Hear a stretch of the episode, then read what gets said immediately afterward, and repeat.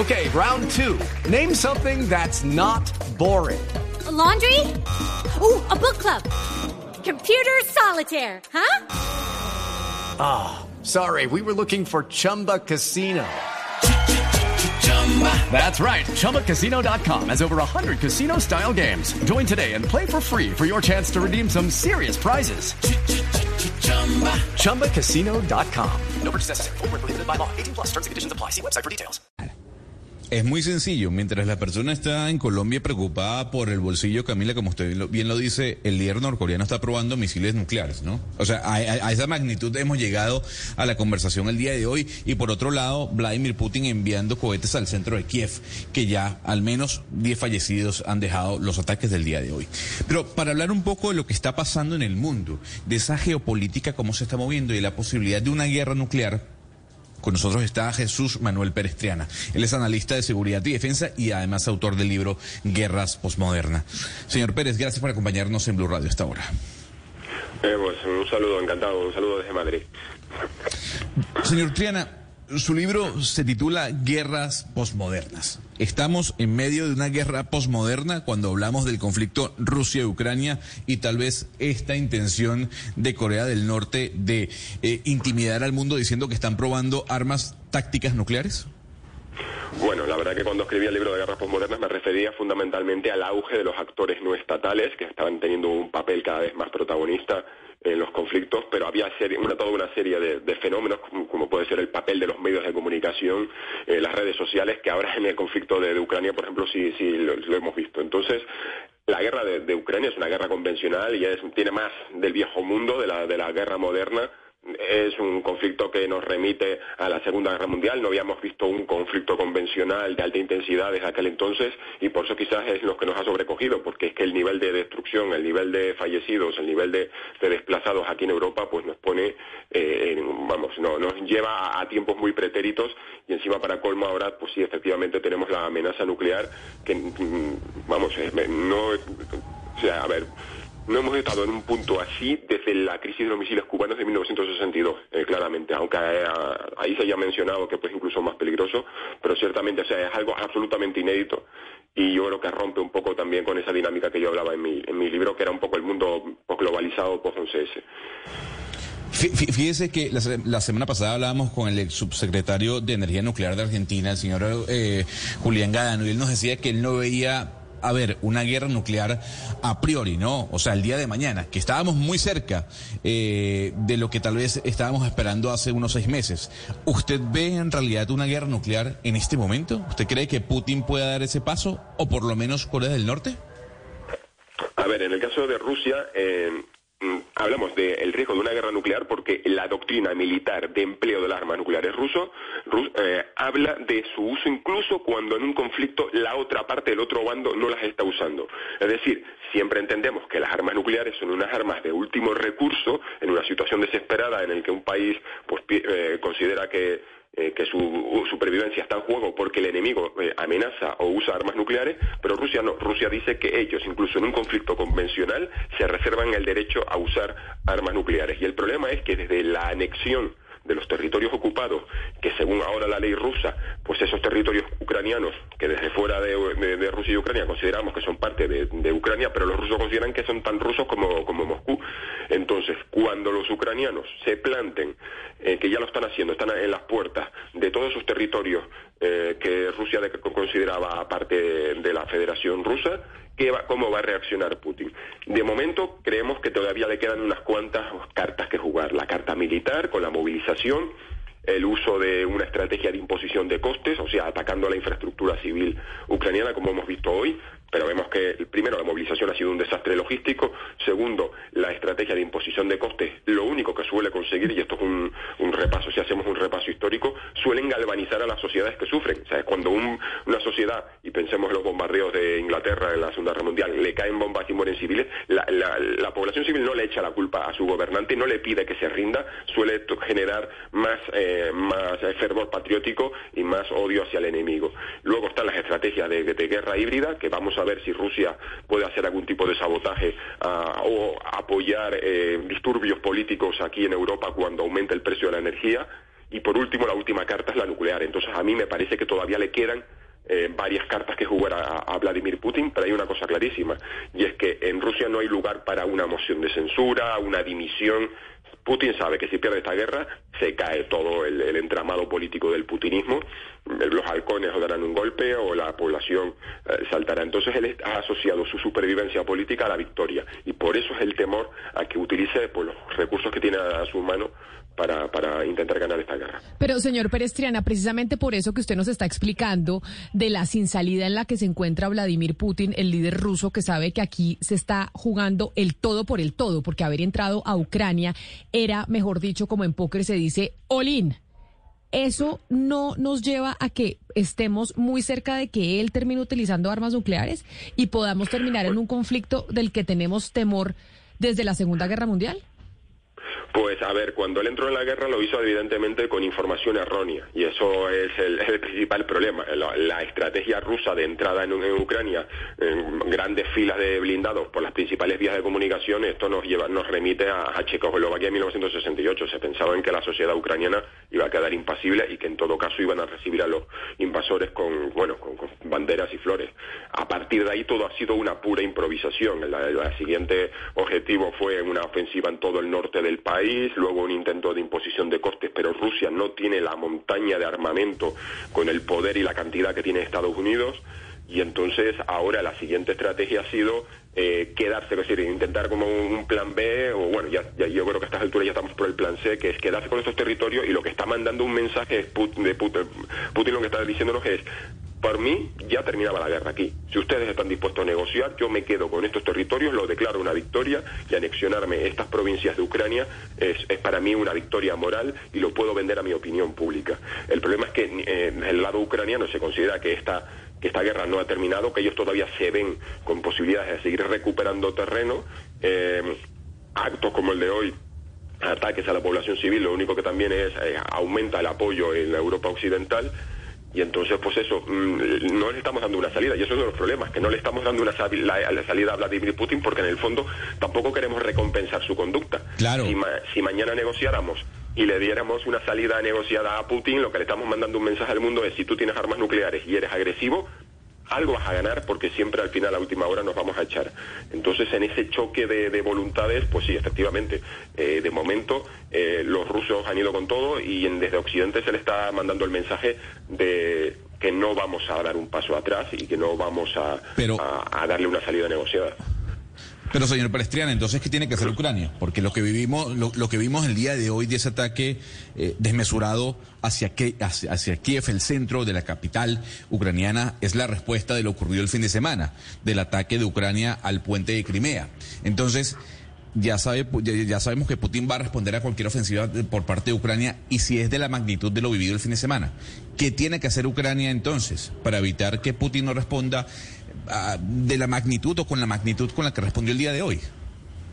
Bueno, pues en, este caso es porque hay unas líneas rojas y ese es el temor de, como decía antes, qué va a pasar cuando Ucrania le empieza a liberar territorios que después de la última anexión son parte de la Federación Rusa si uno va acude a la doctrina militar rusa, pues se considera que bueno que, es factible y que es totalmente legítimo usar armamento nuclear para defender la integridad de Rusia.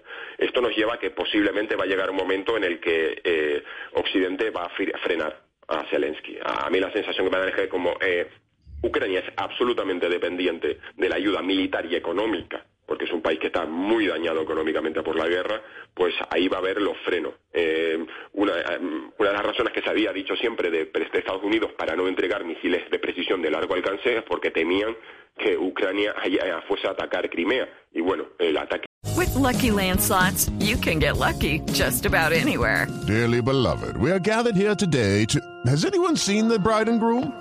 Sorry, sorry, we're here. We were getting lucky in the limo and we lost track of time. No, Lucky Land Casino, with cash prizes that add up quicker than a guest registry. In that case, I pronounce you lucky. Play for free at LuckyLandSlots.com. Daily bonuses are waiting. No purchase necessary. Void where prohibited by law. 18 plus. Terms and conditions apply. See website for details.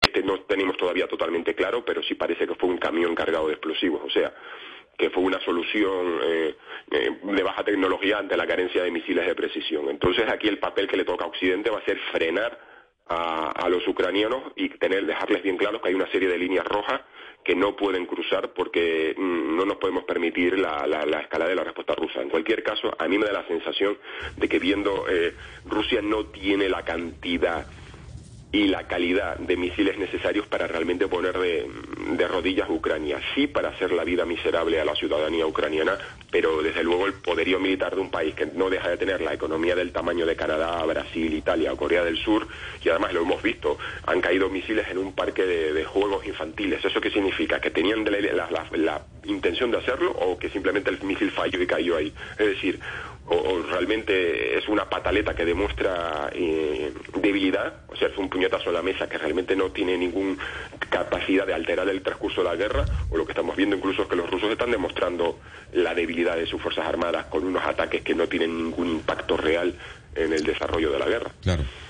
Señor Palestriana, justamente hoy Corea del Norte anunció que despegaban 150 aviones de combate para hacer maniobras tácticas. Aunado al anuncio de Corea del Norte que ya está practicando y está utilizando armamento nuclear táctico, ¿usted le temería más a Corea del Norte o a Rusia en el uso de armas nucleares? Yo eh, ahora mismo la situación eh, de, es más preocupante la situación de Rusia porque eh, Putin está acorralado. Lo que estamos viendo por el lado de Corea del Norte es simplemente una demostración de fuerza viendo el, el, comportamiento del ejército ruso en esta guerra que usa material militar, que es de una u otra forma herencia de la, de la Guerra Fría, es decir, los carros de combate, aviones, son todos, la mayoría fueron diseñados en, en la Guerra Fría y lo único que tienen es tecnología electrónica actualizada. Y yo creo que esta guerra, lo que ha, ha sido leída en China y en Corea del Norte es preocupante desde el punto de vista de los países que tienen mucha tecnología rusa o heredada de la Unión Soviética. Y los coreanos se han dado cuenta, son conscientes de que están muy atrasados en tecnología militar. Si uno mira los carros de combate, los aviones, los buques, sabe que están muy atrasados respecto a Corea del Sur y a Occidente en general. Entonces, Ucrania del Norte tiene que compensar esa debilidad poniéndole mucho énfasis en su programa nuclear, en demostrar que ellos tienen una arma nuclear y que sobre todo están dispuestos a usarla y que esas armas funcionan,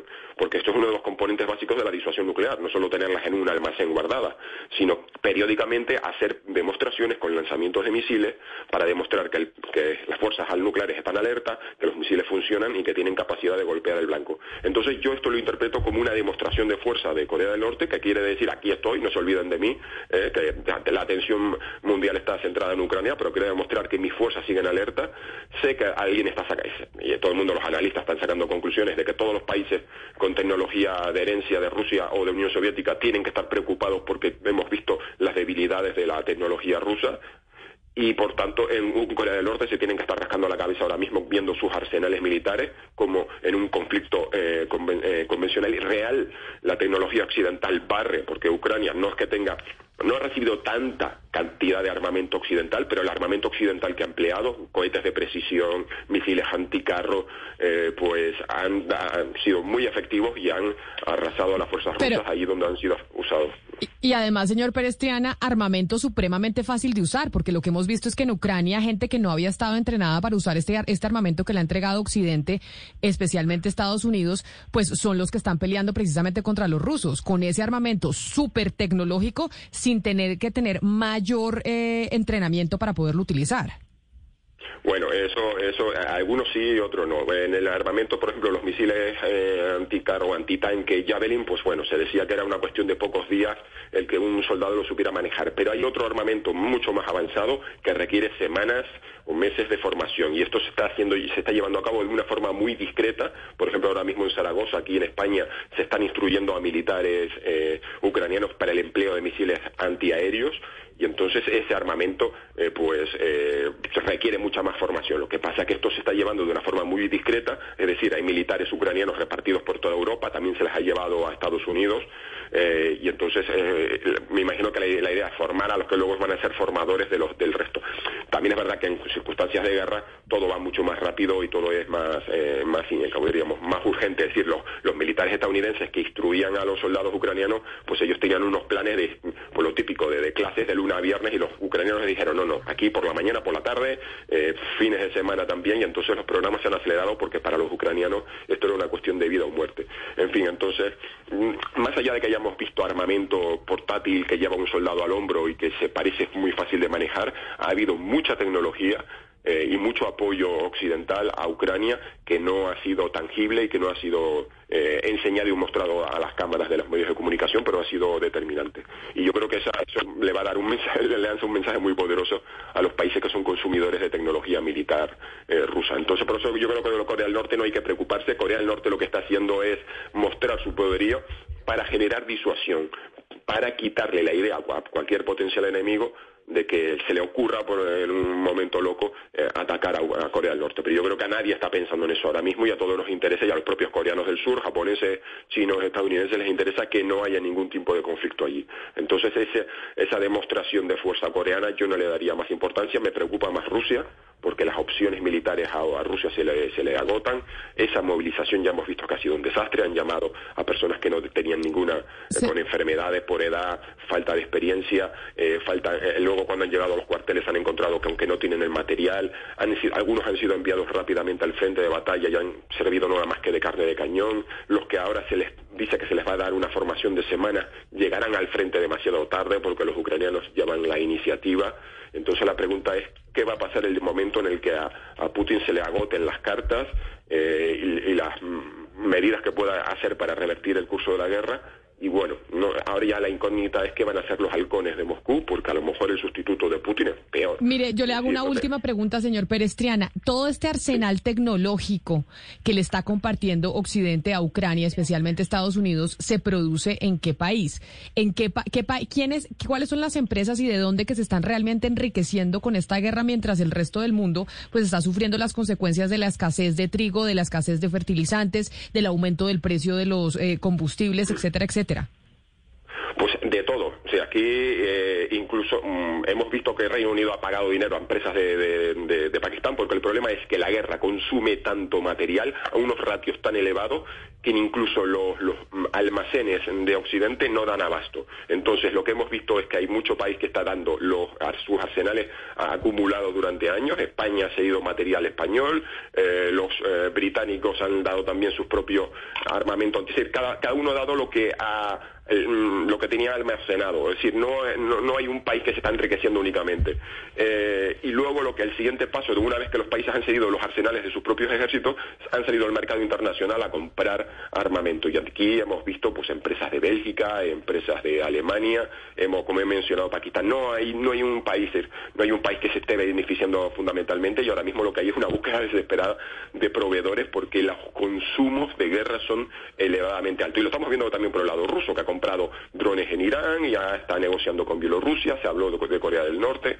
Eh, entonces no hay, un, no, hay, no, no, hay un país que digamos que ha salido el, su, que, su industria militar haya salido la ganadora de, esta guerra porque es la que ya más ha sido vendida. Eso no está focalizado. Y por cierto, todas estas subidas enormes de, de, precios no es únicamente causa de, la guerra. Teníamos tensiones inflacionarias que veníamos arrastrando por la sequía brutal del verano 2021, por los problemas de las cadenas logísticas que desde Asia. O sea que es una cuestión multifactorial, no solamente culpa de Putin y la guerra. Pues señor Jesús Manuel Pérez Triana, analista de seguridad y defensa, pero además autor del libro Guerras Posmodernas, ha sido usted muy claro en su explicación. Muchas gracias por prestarnos estos minutos a los micrófonos de Blue Radio. Feliz tarde ya. With lucky landslots, you can get lucky just about anywhere. Dearly beloved, we are gathered here today to. Has anyone seen the bride and groom? Sorry, sorry, we're here. We were getting lucky in the limo and we lost track of time. No, Lucky Land Casino, with cash prizes that add up quicker than a guest registry. In that case, I pronounce you lucky. Play for free at LuckyLandSlots.com. Daily bonuses are waiting. No purchase necessary. Void where prohibited by law. 18 plus. Terms and conditions apply. See website for details.